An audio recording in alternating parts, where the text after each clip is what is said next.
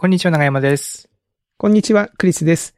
おっさん FM は毎週金曜日、クリスと長山が気になった出来事やおすすめしたい本や映画をゆるゆるとお届けするポッドキャストです。今週もよろしくお願いします。よろしくお願いします。さあ、えー先週に引き続きまして、はい6月のゲストとしまして、 search discovery プラットフォームのアルゴリアの、えーソリューションエンジニア、篠原さんに来ていただいております。今週もよろしくお願いします。よろしくお願いします。さあ、えー、先週はですね、まあ、これまでに何度か、えー、おっさん FM にゲストで登場していただきました篠原さんが、最近、こう、マンションを買われて、お引っ越しされて、うん。えー、そしてこう、車も買われたというお話をね、めちゃめちゃ買ってますね。ね、もう、世界中のものをすべて買い尽くす勢いで、やっぱりガガ そう GAFA 違うね。違うね。元ね。元ね。いや、まあ、やっぱ元 GAFA っていう方が今、なんかブランド力が高そうな気もしますけど。はい。ということで、まあ、そのあたりを、まあ先週は聞きましたので、えー、まあ、今週はその続きのお話をちょっとしていこう。あと、篠原さんね、あの、お子さんも、あの、生まれたということで、えーそのあたりの話も聞いていこうと思ってはおりますけども、ね、さすがにそのマンションと車を立て続けに買いました。まあ、ローンは組みましたとか、そういうのああるとは言え、まあ結構手元からはね、お金は出てっちゃったりしたんじゃないですか。どうですか？そうですね。まあ、あの、計算してたんで分かってたんですけど、うん。まあ、改めてね、なんかこう、大切に温めてた現金っていうか、キャッシュが、うん。ふわっとなくなるとね、ええ、ああっていう気分になりつつですね。ますよねあ、あの、それにこう、追い打ちをかけるように、まあ今、すごい円安で、はいはい。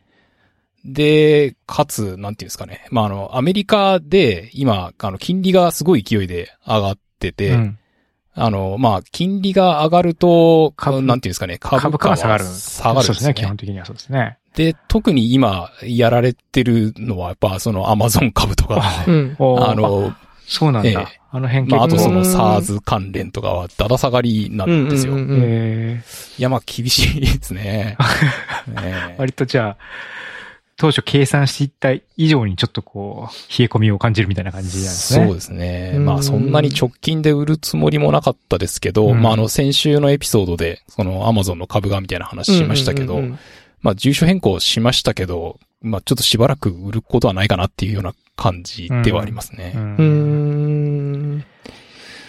少しそうね塩漬けの時期だな。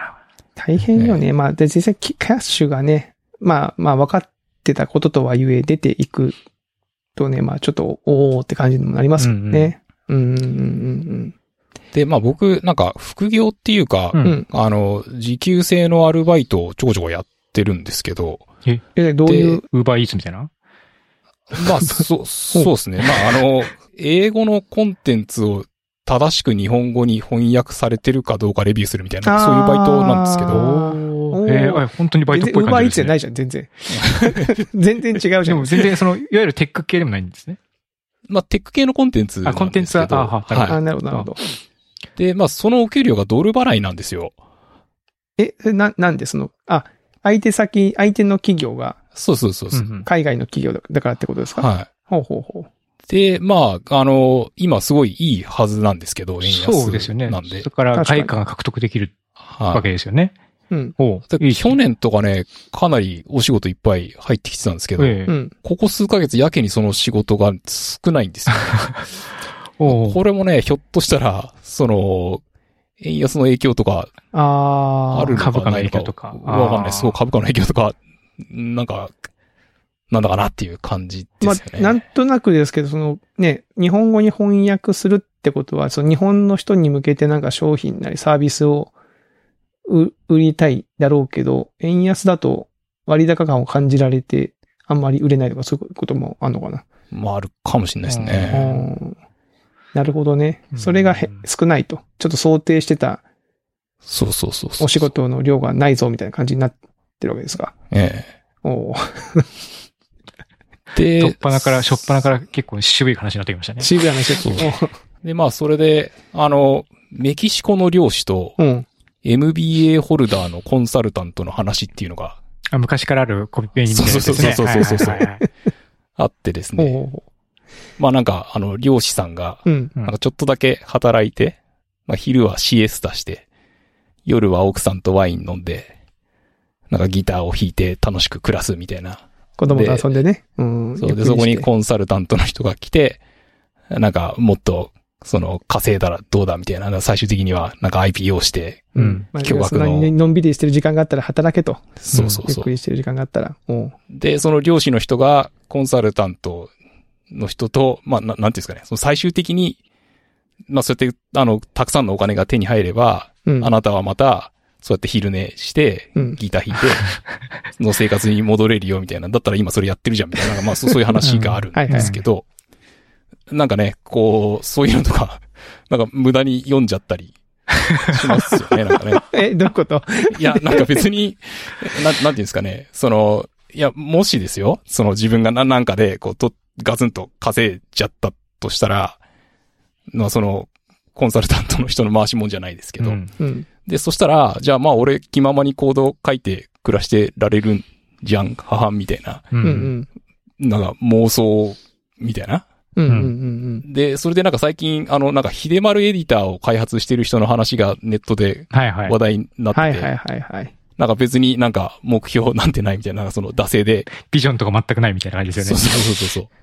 なんかね、ここれ最高だなと思って、あ なんかすごいいい話だな、みたいな感じに思っちゃったんですよね。はいはいはい。で、まあ、と、とはいえですよ。なま、あの、クリスさんと私は同じ S ダイヤの新卒同期なんですけど、そうなんですね。うん。まあ、我々、あの、なんと今年で、えー入社してから20年だと。そうなんですーよ。日韓ワールドカップの年に入社しましたから。2002年ね。うん。まあ、どうするよっていうかですね。まあ、ちょっとね、なんか、いや、その、ま、マンション買って、車買って、手元にお金がなくなったのなんて別にわ分かりきってた話じゃなはいいですか。はいはいはい。で、それで、まあ、ただなんか、その、具体的にどうとかじゃないけど、な、なんか、なんとなくやべえな、みたいな、なんか、こう、何、何、いややばいなって何その、な、何がやばいんだかわかんないですけど、はいはい。まあ、なんか、あのこの先生生き残るって、まあ、昔なんかね、よくみんな言ってたじゃないですか。その、ここの先生き残るみたいな。はいはいはいはいはいはいはい。まあ、例えば、クリスさんとか、まあ、めちゃめちゃこう、普段から、そのビジネスの場で。頑張ってるんだと思うんですけど、はい。まあなんか、多分ね、なんか俺みたいな心境の人結構このポッドキャスト聞いてる人多いんじゃないかなっていうような気はするんですよね。なんか、あの、もともと現場でエンジニアリングしてたけど、うんうん。今はちょっとその管理系の仕事をやってるとうか、ん。まあビジネス側にキャリアチェンジしたとか、うん。まあうん。割と僕もそういう感じなんですよ。なんかこうバリバリ普段コード書いてるとかっていうよりは、あの、 Algolia の新しい機能ってこういう風にうんうん。使いましょうとかな、まあそういうそういうことをやってるので、ううんんうん。で、まあなんか、その、この先生き残っていくための戦略とか、クリスさんとかあるんですか？ないですね。まあ、あのーないけど、ないけど、まあ、わかんない。その、なるべく社会とか人との接点は、その、バラエティさを重視して多く持っておいた方がいいだろうなっていう気はしてるんですよ。うん特定のコミュニティに深くっていうのはもちろん大事ですけど、まあ、自分だと例えばその、あの、なんだろうな、小学校の PT やりました。まあ、地域のコミュニティにもちょっとこう、顔を出したりとか、うんもちろん会社会社で一生懸命やってるし、えー、まあ、会社関連で、仕事関連でちょっとなんだろうな、他の会社の、えー、方との繋がったりもするし、このポッドキャストでもね、いろんな方とこう、おお話しさせていただく機会にもなってますけど、まあ、ちょっとこう、顔、顔を売っとくじゃないですけど、うん。うん自分というキャラクターをこう知っておいて、まあこう、なんかこういうことがあったら、あ、そういえばあの人に一回声かけてみようかなみたいな風になってるといいのかなってちょっと思ってるといううん感じ。うん。で、まあ、僕は結構そのなんだろうな、あのーまあ PTA もそうだけど、あんまりこう、た対価とかをあんまり先に考えないんですよね、その。うんなんだろうな。まあ、た自分が楽しいと思ったことは別にその、やるみたいなススタンスで考えたいと思ってるんで、うん。まあそういうスタンスだってことを分かってもらいつつ、活動してると、まあなんか、なん、なんかしら生き残れるんじゃないかなっていうぐらいの感じです。なる 全然参考にならなくて申し訳ない。いや、でもなんか、こんなんだからダメなんだよな。こいや、でもなんかいい全然こ話になっちゃったんじゃないいや、こんなんだからなんか全然来ないんですよ。そういう、なんかさ、なんかもっとかっこいいさ、なんか記事の、なんてネットニュースの見出しになるようなさ、こうピシッとした、こう、パンチラインが出せないよね、本当ね。はい。まあでもそう、そう、そういうことを考えてやってる。なるほど。うんん。かな。まあ、それはもう幸いにして本当運、運よくじゃないかも、運よくだかもしれないけど、まあ別にね、普通にその生活していけるだけのその、なんか、あのー報酬があり、うん生活があるし、ね、まあ家族がいて、えー、なんだろうな。こう仕事以外のコミュニティもそれなりに充実してるっていうのはもちろんあるからだとは思うんですけどね。うん。そそういう心境でいられるっていうのは。うん。なるほど。うん。まあだからそ、それも大事よね。そのなんか、あの、なんだろう、こう、ここ、ここだけが自分の居場所だみたいな感じになっちゃうと、そこがダメになった時にああ。辛くなるじゃん。まうんあ、しかも年取れば取るほどそのダメージでかくなりますもんね。そうそうそうそうそうそうそう。それはあるから、やっぱ家族を大事にした方がいいっていうのは、それも一個あると思うんですよう。。うんん。なんかその、どっかで失敗しても最初家族がいるからいいじゃんとか、うん家族との関係もうまくいってなかったりとかすると、それ結構辛いうん。うん。逃げ場がよね、ねなくなっちゃうみたいなね。うん。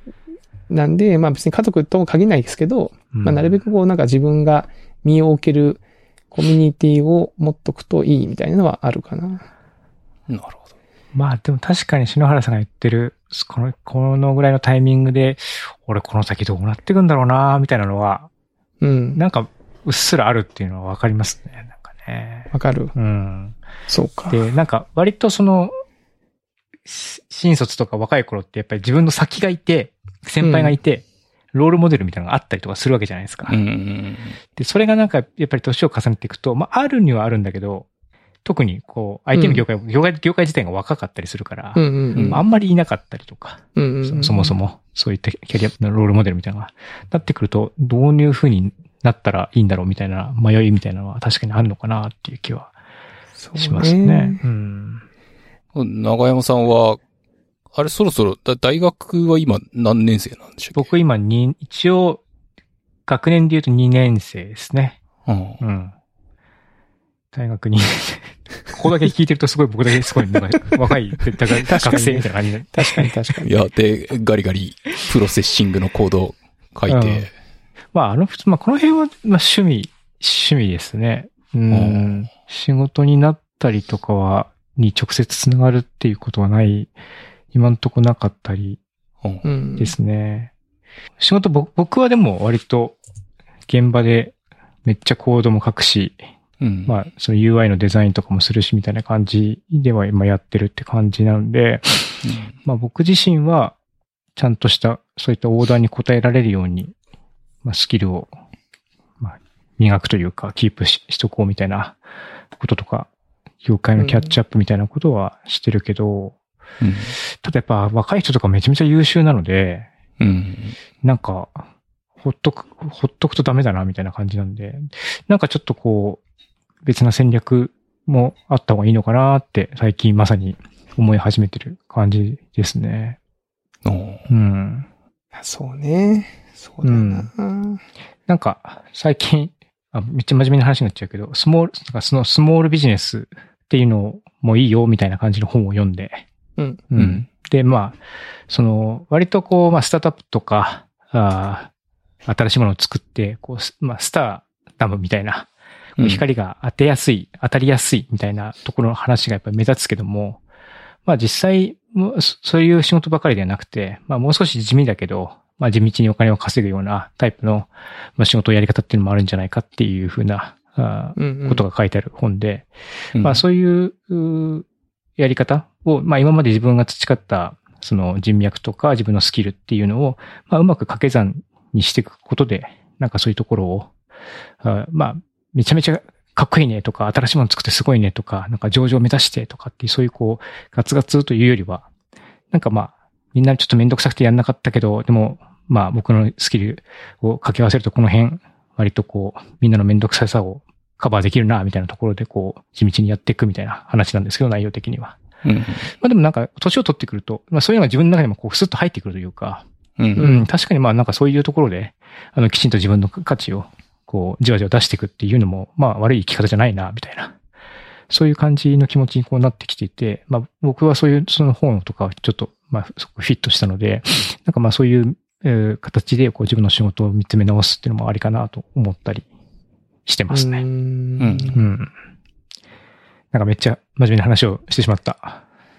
いや、でもね、すごいわかるっていうか、僕はあの、なんか、リワークポッドキャストっていう、うんあの、ベースキャンプって会社の人たちがやってるポッドキャストとかよく聞いてるんですけど、うんうんなんか、まあじゃあ例えば、あの、ドライクリーニング屋やるのに、なんか何億円も調達してとかしないよね、みたいなうんうん話で。で、まあ、なんか、その、でもドライクリーニングとか、まあ、床屋さんとか、う。うんん。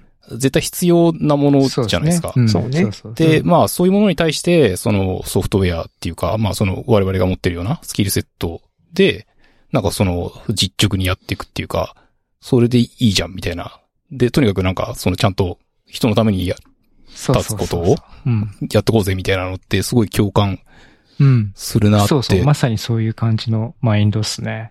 うんう。ん。でまあ、それがまあ、体力的にも、自分のその今までのキャリア的にも、割とこう、合っていそうだなっていう気がするので、うん。そういう意味での広がりみ、あの、人との広がりみたいなのは、まあ今後も、つな、作りつつ、まあ自分のスキルを実直に活かせるフィールドでやっていくのが面白いんじゃないかなと今は思ってるって感じです。うん。うん。まあ、なんか、そうですね。その、し社会との接点とかをどう作るかとか、その、ど、どういうふうに社会と関わっていきたいのかっていうのを結構、やっぱ、真剣に考えるタイミングが来たなっていううん。気はしていて、うん。まあ、それ別にネット越してもリアルでもどっちでもいいんですけど、なんか、自分、自分と、そそうじゃない世界との付き合い方とか、力の入れ具合とか配分とかを、まあ、こうなんだろうな、こう人生の先々までかけてこういう感じでやっていこうみたいなのをなんとなくこう、イメージするのがいいんだろうなっていう気持ちにはうん。うん。なってんだよなそんな感じですよ。そう、だから、すいませんね。なんかちょっとしんみりした。そうだから僕もさ、やっぱお客さんの顔が見えるぐらいの、うん、感覚がいいなっていうのは、ちょっと思ってますね。ううんん。なんで、そのぐらいがこう、ビジネスとして自分の中でこう、逆にパワフルな人たちも、まあすごいなとは思うんだけども、まあ僕はやっぱりまあそこまでこう自分の中で情熱とかパワーがあるっていうふうな感じもないけども、でもやっぱりお客さんの顔が見えてる時が一番こう自分の中ではこう割とワクワうんクテンション上がるみたいなのは、な自分の中でも分かってきてるんで、はい。まあなんかその辺が、ちょっと狙いどころかなと今思ってるって感じですね。うん。確かに。まあ僕の場合結構ふ、あの、もう少しあの会社の方はそっちが狙いたいんだけど、個人は個人でこう、もうちょっとこう、っていうなんかその、に二面性があるんですよね、うんうんうん自分。だからそ結構その、クリスはね、役割が結構ね、大きいからな。スイッチが結構大変な気,、うん気がするんだけど。うん。まあ、そう、そんな感じかな。はい。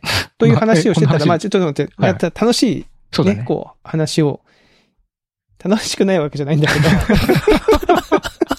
そうね。いや、この話はちょっと、また別途時間を取ってやった方がいい気がする。そうだね。うん。うんなんか、えこれでどうなんですかね？こういう話聞きたいのかな？リスナーさんは。その仕事、仕事？生き方？みたいな話？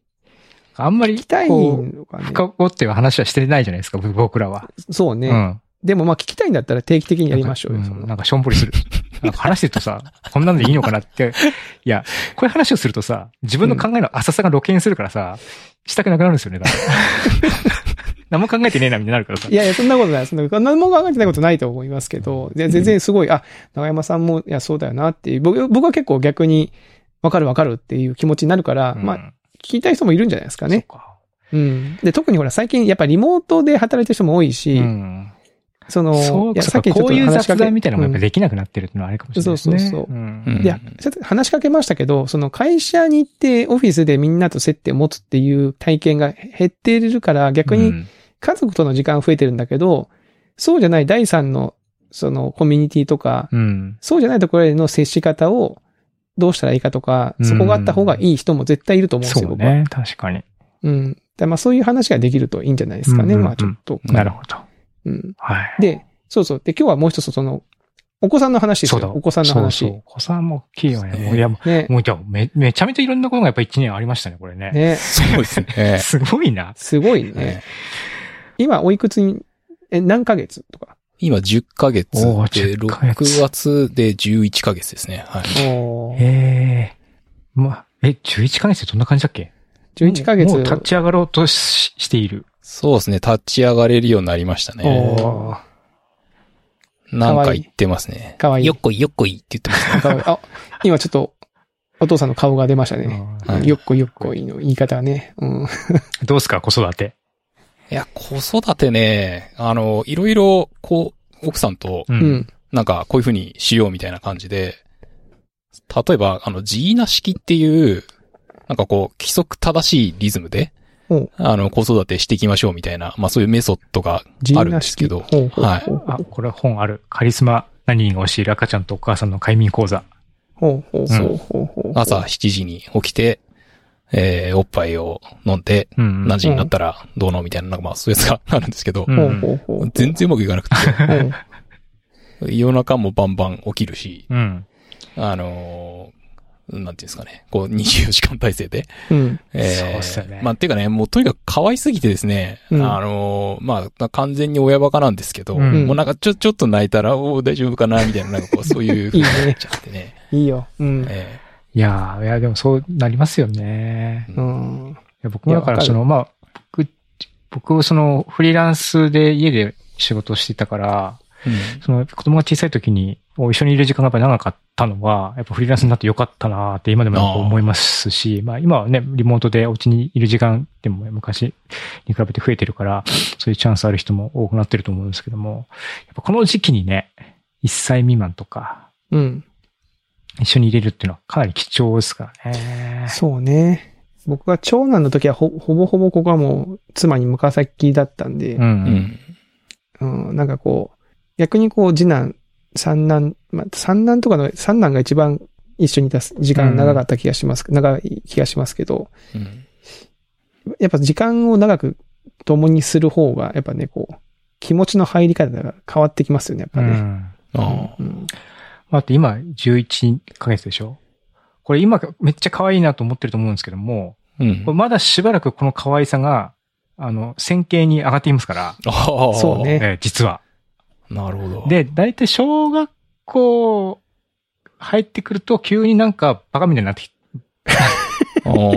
バカになるんですよ、なんかね、小学校になると。な人間、人類ってなんか小学校に入ると多分みんなバカになるのかなと思うんですけども、なんかすげえ、なんかここんなキャラだっけなみたいな感じにななななってて、うん。まあ、それはそれで面白いんですけども、なんか可愛いからなんか面白いにこう移行していく時期があって、う。うんうん、そこまではもう線形にずっと可愛くなってきますね。あかわいい。うーん、いいよね。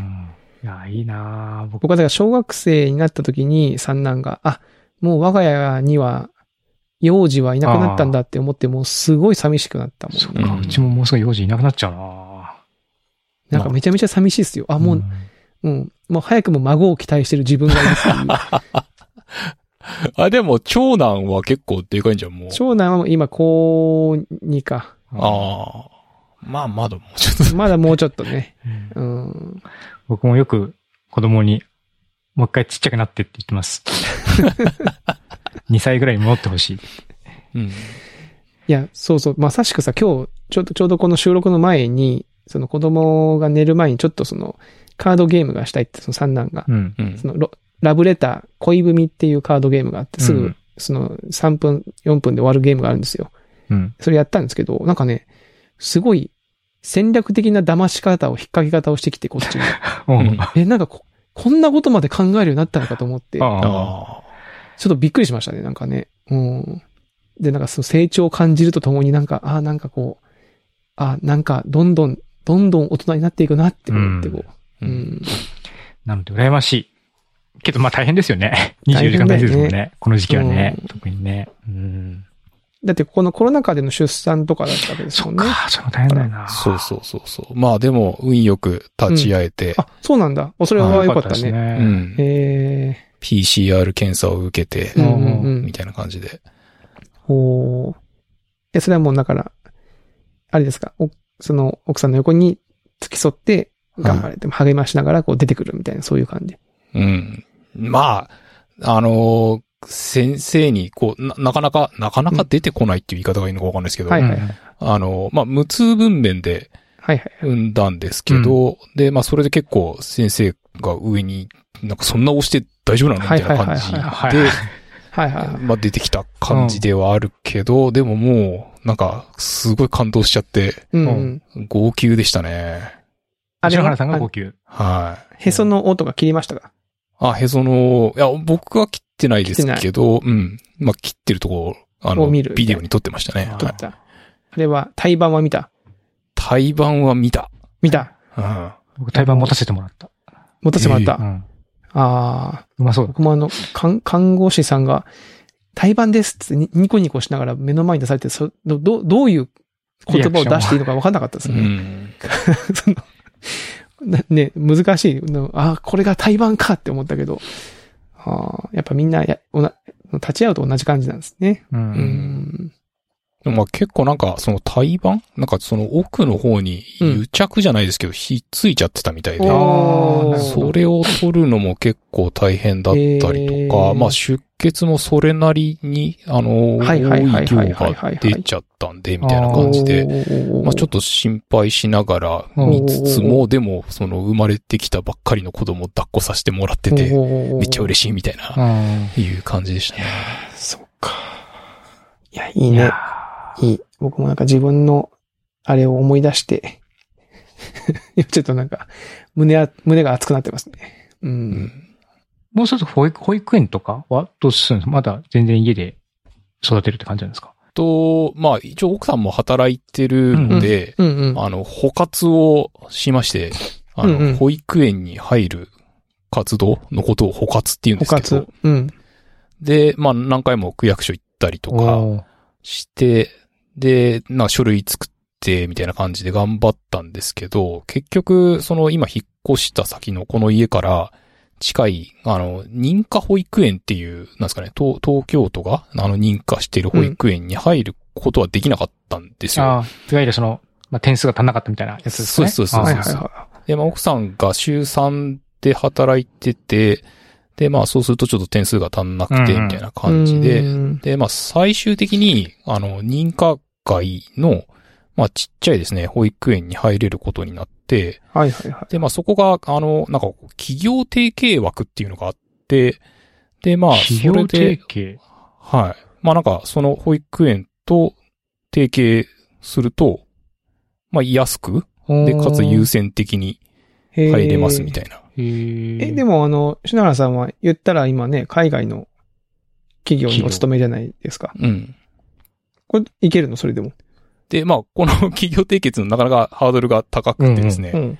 なんか会社の、その代表者のハンコと、あとまあ、その会社が払ってる社会保険の、まあ、それを納めましたよっていう領収書のコピーとかうん。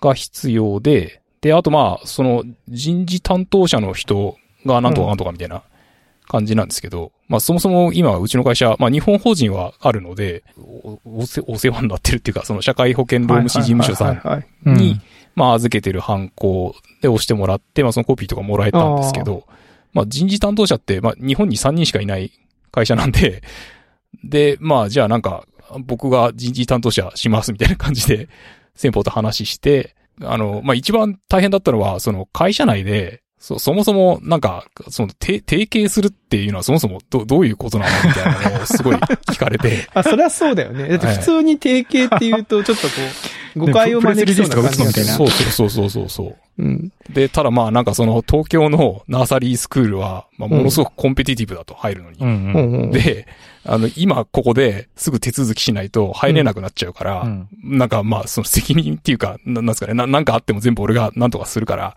みたいな感じで、最終的にねじ込んだ感じで。と、とにかくそのハンコとその社会保険の領収書のコピーを、あの、送ってもらってみたいな感じで、やっちゃいましたみたいな感じですね。へなるほどなーその保育園はじゃあ Algolia と提携してる保育園っていう。そうなんですね。はい。ああ検索に強そうな保育園ですね。確かにね。確かにね。検索に強そうな。ええ面白い。そんなのもあるのか。でもね、やっぱまあよくある話だと思うんですけど、うんうん。保育園行き始めると、ちょっとまあその風もらってきちゃうみたいなのがちょいちょいあって、うんあるねうん最初は特にねでも今あれですね。熱とか出しちゃうと、た結構大変ですよね。そうなんですよ。で、ちょうどこの間、まあうちの子がう、ん。朝から37度ちょっとぐらいあったんですけど、うんうんまあその37.5度超えると、まあお休みみたいな感じになっていて、でまあ37.1とかだったんで、保育園行かせたら、午後になって保育園から電話かかってきて、ほう。38度ぐらいの熱になっちゃいましたみたいな感じで。で、すぐ迎えに行ったんですよ。うん、で、そう、抱っこしてたら、やっぱりいいつもより全然暑くって、で、ちょっとぐったりしてる感じがあったんで、病院に、まあ、いつも行ってる病院に電話して、で、そしたらなんか発熱外来ですねっていう風に言われて、そう今そうですよね。はい別ま、で別口になるんですよね。そうそうそう。で、なんかそれがなんかな、な、なんだかよくわかんなくて、とりあえず行けばいいですかとか言ったら、いやいや、なんかメールで何通かやり取りをして。で、そっから、あの、写メで、あの、保険証とか診察券とか取って送ると、まあ、病院入ったら、受付をそのまま素通りしてなるほど、なるなんか。奥の部屋に行けるみたいなうんあ話らしいんです。な俺なんかあんまりよくわかってなくうんて、うんうん行って受付行って、あの、さっき電話した篠原ですみたいな感じで普通にはいはいはい。言っちゃって、そしたらなんか、あの、こっち来てくださいみたいな感じで、あの、奥の、こう、仕切られてる部屋に通されて、で、なんかカーテンガガーって閉められて、みたいな感じでしたね。それは、普通の風邪だったんですかそれは？そうですね。まあ一応、あの、なんていうんですかね。あの、後ろから、こう、子供をうん。こう抱っこしつつ、手を押さえて、うん。で、あの、鼻から、こう、ぐりぐりやる。まあ、あの、抗原検査ってやつなんですけどはい。はいはい。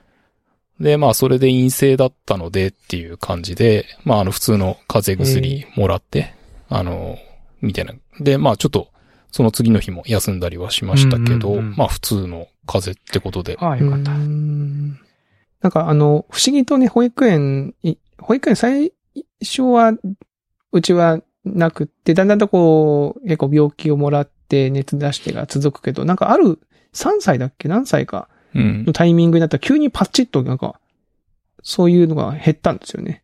うーん。うん。まあもうね、特にもう小学生なんてもう元気ピンピンでやってたりするんで、なんかあんだなと思いながら。うん。うん。山でもありますよ。ここから何度かあると思いますし、いろんな病気がね。そうん。で、結構あの、大変なのが、お子さん、よく子供がかかる病気を大人がもらっちゃうみたいなのが。そうう、んそれが辛かった。僕もそんな風邪ひく人間じゃなく、ないし、風邪ひいてもすぐ治るんだけど、子供からもらった風邪がすごくなんか重くなっちゃったことがあって、へ一回。わかるわかる。おこんなしんどい風邪あんだと思ったことがありましたね、あ一回。はいはいはい。うんあの、僕はなんか子供があの、溶連、溶連菌溶血性連鎖球菌みたいな。はいはいはいうん。あれなんか子供がかかることが多いらしいんですけど、うんその子供経由で僕も大人の時にかかって、めっちゃしんどかった。これもう本当なんかもう大変だった。うんとか、なかなか大変ですよね、これはね。大人も油断してるとやられますんで、気をつけてください。ねえはい。まあ、それも込みでね、楽しい子育てってことで。まあ、こればっかりはね、もう、うんしょうがないかなって思う。まあねしょうがないしょうがない。うーん。いやー、でもいいっすね。お子さんが生まれて、かいいな楽しみじゃないですか。いや、こんなになんか、幸せっていうか、ななんていうんですかね、こんなにいいもんだと思ってなかったんで、おー。ああうん。予想よりも。ええすごく良かったですね。よかったああよかった。それはいいですね。いい。やっぱこうね、実際に自分のお子さんが誕生するとこう感想を持っても違うんでしょうね、やっぱうね。んううんん。で、まあ、なんかさっきもちょっとありましたけど、まあ、ずっと僕もリモートで、うん。ずっと家で働いてるんで、うん。まあ、なんかラッキーじゃないけど、まあ、毎日ちゃんとお風呂にも入れられるし、うんうんはいはいはいはい。よかったなっていや、もうめ感じですね。ちゃめちゃ、その、後から振り返ると、本当一瞬なんで、子供との人生の期間で考えると、うん。まあ、今のうちにもう動画とか写真とかも、あアホほど撮っといた方がいいですよ。うん。で、この時期になって、まあ、き今日も食卓言う、食撮ってる時に、あの、下の子が1歳の時の誕生日の動画とか見ながらみんなでワーワーやっちゃうんですけど、う。うんん。まあ、やっぱりそう、そういうの時の下の子はすごく、まあ記憶はないんだけども、なんかすごくこう、幸せそうな感じの表情してるんですよね。で、まあ、撮っといてよかったな。っていうか、むしろもっとたくさん撮っとけばよかったなって思うんで、うんまあ、と、撮って撮りすぎることはないので、ああ、はい。うん。たくさんなんか、今は動画カジュアルに撮れるから、撮っとくことをお勧めします。本当に。そうですね。うん奥さんの携帯は iPhone 13 Pro ので、ストレージ 1TB にして、で、Google ドライブもあの 2TB になってるんで。もう万端じゃないですか。まあえね。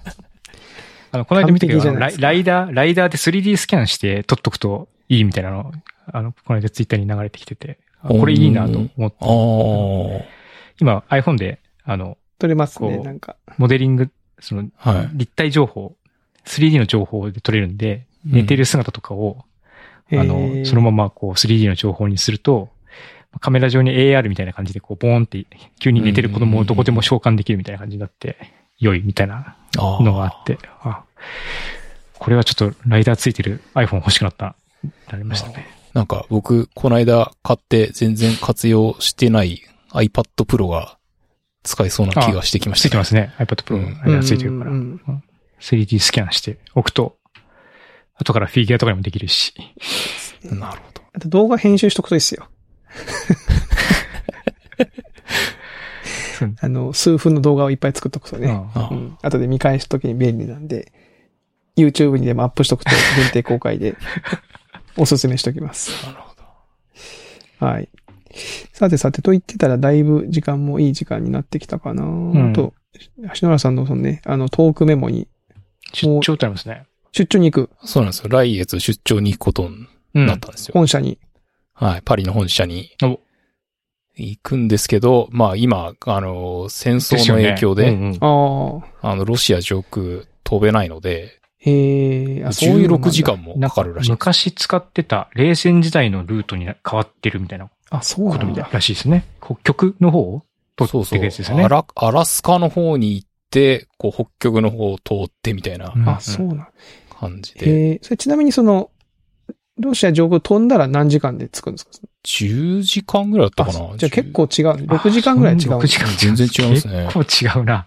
えーロード・オブ・ザ・リング2本分ぐらいですね。いや、それで、あの、パスポートがもう切れちゃってたんで、うんうんうん。この間、新しいパスポートを作りに行ったんですよ。うんうんうん。で、まあ、一番自分の家の近所だと、あの、東京都庁が、まあ、に、そのパスポートセンターがあって、はいはで、まあ、今の、まあ、あの、若い人っていうか、わかんないですけど、あの、大体みんなそのスマホアプリで、そうっすよね、今証ね。明写真撮うん、って、証明写真アプリで撮って、コンビニのプリンターでビーって出したらもうおしまい。そうなんだ。うん。へえ。で、それが一番こうリーズナブルな感じでいいらしいんですけど、まあちょっとね、なんか自分でなんか自撮りとかするの苦手で、なんかね、ちょっとあんましっくりこなかった。まあまあわかる。そううんうん。で、まあ僕は、あの、その都庁前の駅に、うんあ。の、スピード写真があるのを知ってたんで、うんうん。そこにしようと思ったんですよ。ほうほうほうほで、あの、その日の午前中に、まあ最初美容院に行って、ちょっと髪の毛伸びててボサボサだったんう。で、で、あの、うんちょっとこれから、あの、10年パスポートの写真撮るんで、みたいな。10年ですもんね。そう、感じで、こう、美容師さんに、お願い、お願いっていうか、まあ、あの、お願いしたら、で、最後なんかそう、セットするときに、じゃあせっかくなんで、とか言って、なんかその、た、束感って言うんですかね。なんかこう、髪の毛を、シュッシュッとこうまと、少しこうまとまったところとね。そうそうそうそうはいはいはいで、すねなんかそういうセットをするのって多分日本人だけなんで、みたいな感じで。すごいその、束感をうん。出すセットをわざわざ、なんかその、ちょっときつめの整髪料みたいなので、うん。やってくれたんですけどう、ん。で、そっから、まあその日すごい暑い日で、うん。で、自転車で中野から新宿まで、どんぐらいなのかな？な ?4 キロとか5キロとかわかんないですけど、そんな感じでこう爆走してたら、せっかく作ってもらった束感がですね、ちょっとなくなっちゃってすいませんみたいな感じにはいはい。なっちゃったんですよね。で、そっからですね、で、まあなんかな、なんとなくイメージで、うん。まあ競技そんなスピード写真なんて使う人あんまいないでしょみたいな感じで、はいはいはい。2個あったんですよ。で、なんか両方カーテン閉まってて、でもなんか使ってそうな雰囲気じゃなかったんですね、両方とも。うんうんうん。で、じゃあまあちょっと手前の方から、まあ手前の方がちょっと100円高いんですけど、うん。手前の方ちょっとカーテン去って開けたら、中に人がいて、なんかヒャッヒャッみたいな感じにいや、そりゃそうなるよ、それは。なっちゃってです撮影ね。絶賛撮影中だったんですね。いや、多分ね、撮影は終わってたんじゃないかな。なんかそれで、こう、なんか、待ってたでしょ、まだ。なんか。待ってるとかお会計とかだったのかわかんないですけど、多分ちょっとね、本当にこの場をお借りしてですね、この場お本当に借りしないでください。すいま聞いてないよせんでしたっていうね、女性の方でしたけど、あの、本当にすいませんでしたっていう感じでしたね。あーえそれ気まずいないや、その、まあ、気まずいよね。シュッて開けて、うんあ、あってなるのは。いや、でもそのスピード写真は美容院の近くになかったのまあ、中野だからあったかもしれないね。気前にね。うんまあそうか。でもまあ、あそこにあると思ったらそっちの方が確実か。まあそうか。うーん。そっか、でももうこれでパソコン作って、出張に行くと。パリに。まあでもね、出張もちょっとね、不安なんですけどね。あーパリどういう感じなんですかね。そう、最近出張に行った、あの、日本人の同僚がいるんですけど、うんもう全然みんなマスクとかしないで普通に暮らしててみたいなあ、そうなんだ。人だったんで、まあ、その、自分だけね、なんか、マスクがっつりしてても、みたいな気もするし、どう、どうなのかな、みたいな。でもまあ、ちょっとね、持って帰ってきたくはないし。そうっすよね。うん。え、でもあれですね、国内入国、その再入国する際にはやっぱりスペシャル検査して、陰性証明みたいなやつ出してみたいな感じになるんですか、そう、多分なんか、な、なん、何時間以内だったっけな？なんか、な、72時間以内に、うん。なんかその PCR 検査を受けた陰性の結果がないとみたいな、いうふうに書いてあったんで、まあその辺ね、またパリ、その英語通じるとこだったらいいんですけど、うんうん。そうか。ああ、ええ。そうか。もう PCR の R はもう、は、は、みたいな感じになってね、えあえ大変そうだなっていう感じですよね。うーん。もうあれですか？皆さんは国内出張とかはしてるんですか？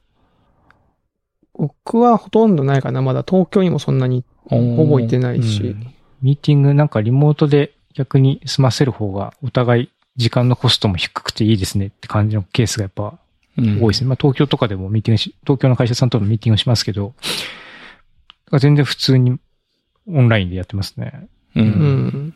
そうね。いや、僕も、もう本当に、あの、同じで、リモートでやるのに慣れちゃってっていうか、なんで、普通にその日本のお客さんとかでも、もう対面っていうのは全然なくって、うんうんうん。なんで、まあ、また、あの、関西とか九州とか行きたいなとは思うんですけど、うんうん。まあ、あの、子育てもあるので、はいはいはいはい。みたいな、おっさん感のある、今日この頃ですね。まあ京都に来てる人自体はめちゃめちゃ増えてるなっていう印象はありますね。増えてる、増えてうんる。修学旅行とかも復活してるし。まあそう。修学旅行の学生さんが結構多いな、まあ、ビジネスで来てる人も多そうって感じ。うん。うん。まあでもどうだろうね、その、よっぽどの用事がなければ、まあ、うんオンラインで済むんだったら、まあね、子育ての方ね、それでいいんじゃないかな。最初の1、2年とかはね、ちょっとそっちやってもいいような気もするけど、なあ。うん。わかんないですね。その、いや、会社によってはもう、ゴリゴリ出社してますよっていうところも聞くし、あもうあるある。結構両極端な気もしますね。そあ。うの、んフルリモートに振ってるっていうところと、ゴリゴリ出社と。うん。なかなか、どうなっていくかね。どうなっていくかって感じです。ゆりちゃんのところは、うん新しいオフィスになったんだよね。あの、京都オフィスは新しくなったけど、フレキシブルワークスタイフレキシブルワルークスタイル制度っていううんのが導入されたんですよ。そう。んで、遠隔時勤務 OK だし、今、オフィス出社の義務は、あの、設けてないので、うん。まあ、京都の近隣に住んでて、まあ別にね、あの、感染気にせずオフィス来た方が効率いいって思う人が来て使ってるみたいな。うん。それが基本的にはもう制度きっかけでちょっと俺引っ越してみますわ、みたいな人とか出てきたりするんです、してるんですか？それきっかけではまだないないかなってか感じ。な。ちょっと考えようかなって人はいて、ああ、でもそいうたり。とか、うんあとはまあその今は計画ないんだけど、まあ安心しましたみたいな。そのこの先もしかしたらそういう選択肢が、を取らなきゃいけないかもしれないとか、取った方がいいとか、そういう話が出たりとかするかもしれない。うんあとそのコロナの文脈じゃなくても、えー、まあ育児系、介護系とか。そうですよね。うんありますもんね。うん。あとはまあその、まあなんかそういう諸々の事情でちょっと遠くに進まなきゃいけないっていう時の不安が解消されるみたいなのはあるかもしれないですねう。。うん。うんん。なんかオフィスのそばに借りてる駐輪場とかうん。は、新しいとこでも借りたりしてるんですか？いや、だからそれが、あの、新しいオフィスが結構街中になって、は前のオフィスで借りてたところは結構もうギリギリ、本来は車の駐車するスペースをお借りして、交渉して自転車の駐輪場にしてたんですけど、うん。でもうそういう場所がちょっと作れそうになかったんで、うんもうなんだろう、そのオフィスビルの中に一部分駐輪スペースをここですって設けて。で、ビルの方と交渉して、そのオフィスビルに自転車持ち込んでもいいですかっていうのを交渉して、一応その貨物用のエレベーターで持って上がって、だったら OK みたいな。なんか、ベイエリアのスタートアップみたい。そうそう。いや、でも、そのオフィスを作ってもらった会社の方が、二十何年この仕事してるけど、この、オフィスエリアに駐輪スペース作ったの初めてだって言ってましたね。へへあ、そうですかみたいな感じで、はい。それはなかなか面白い感じにはなってますけど。え。なるほど。うん。なんで、まあまたちょっとね、その、京都出張とか、なんかタイミングがあれば、ぜひとも、立ち寄っていただければ、うんあ。そうですね。案内するし、うん。と思っております。ぜひぜひはい。といったら、えーはい良い時間になったので、最後、お知らせなどあればという感じですけども。はい。まあ、あの、お知らせと言いますか、私も、おっさん FM に習ってじゃないけど、まあ、本当に、あのー最初、あの、アルゴリ、まあ、 Algolia FM っていうのをやってるんですけど、うんうんこれ立ち上げるときに、うん。まあ、その上上司から、その、ポッドキャストでもやったらどうみたいなことを言われて、どうしようかなみたいな感じで悩んでた時に、まあ、そういえば友達がおっさん FM やってるなみたいな感じで、まあ影響を受けて始めたみたいな感じなんですけど、うんまあ、あのーサーチディスカバリープラットフォーム Algolia に関する情報を、うんえー日本語でお届けするポッドキャストをやってたりしますので、えーよろしければ聞いてみてください。そろそろ90回ぐらいになおー100回が見えてきてる。100回そうですね続いてますね。続いてる。素晴らしいですね。ぜひとも皆さん聞いてください。そして、あの、機会があれば Algolia を使っていただければと、はい、はい思います。ぜひぜひ。あの、提携保育園もありますからね。なるほどね。提携力もありますからね。はい。はい。えー、ということで、えー、先週、今週とですね、えー、サーチディスカバリープラットフォームの Algolia の、えーソリューションエンジニア、篠原さんにゲストで登場いただきました。ありがとうございます。ありがとうございました。ありがとうございました。はい。えー、それでは、えー、今週のおっさん FM はここまでとさせていただきます。また来週お会いしましょう。さよなら。さよなら。